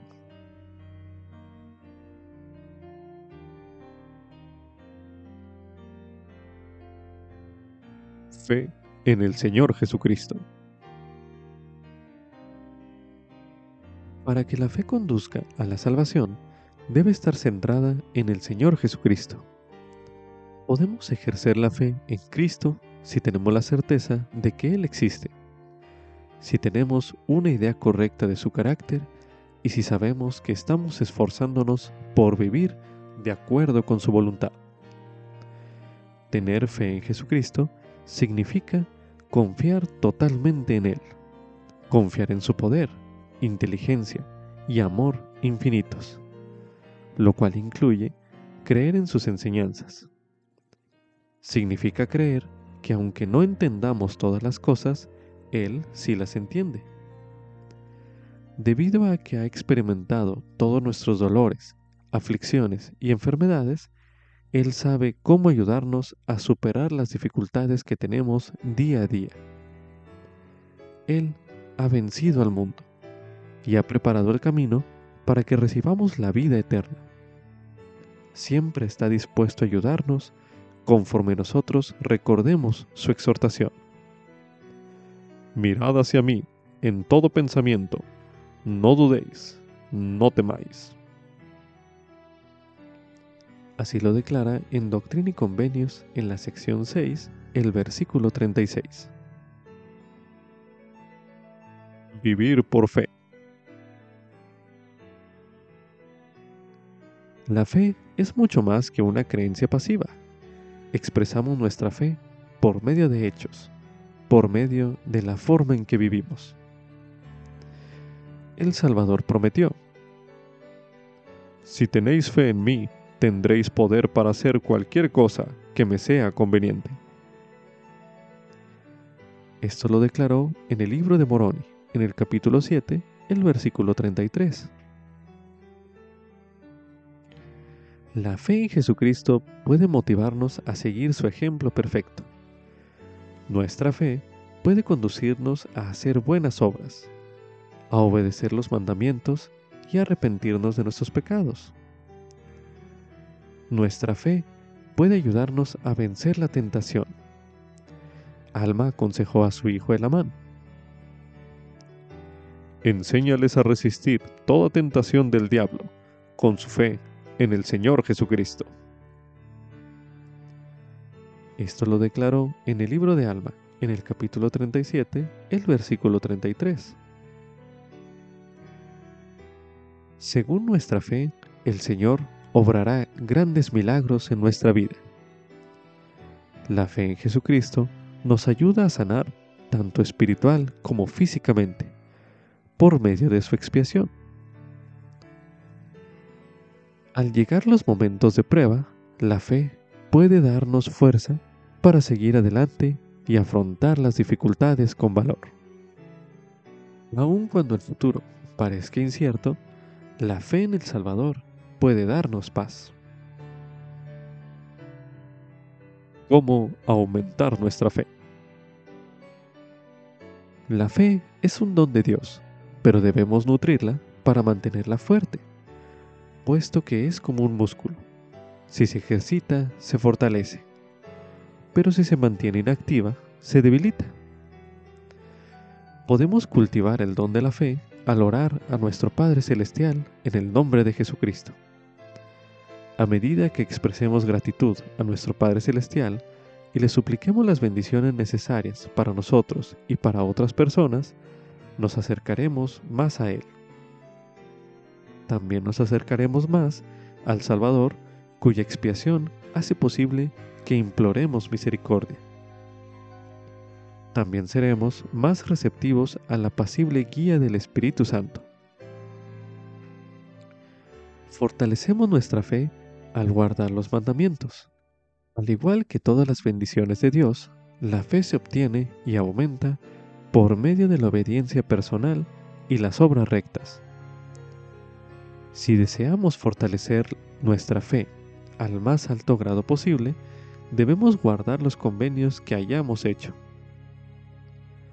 También podemos cultivar la fe mediante el estudio de las escrituras y de las palabras de los profetas de los últimos días. El profeta Alma enseñó que la palabra de Dios ayuda a fortalecer la fe. Comparó la palabra con una semilla y dijo que el deseo de creer puede conducirnos a dar cabida a la palabra para que sea sembrada en nuestro corazón. Después sentiremos que la palabra es buena, porque empezará a ensancharnos el alma e iluminar nuestro entendimiento, y eso fortalecerá nuestra fe. Conforme nutramos continuamente la palabra en nuestro corazón, con gran diligencia y con paciencia, mirando hacia adelante, a su fruto echará raíz, y he aquí, será un árbol que brotará para vida sempiterna. Esto lo declara en el libro de Alma, en el capítulo 32, los versículos del 26 al 43. Con esto concluye Ven Sígueme 2023 para uso individual y familiar. Capítulo 46. Hebreos, capítulos del 7 al 13. Lección asignada del 6 al 12 de noviembre de 2023, titulado Sumo sacerdote de las cosas buenas por venir.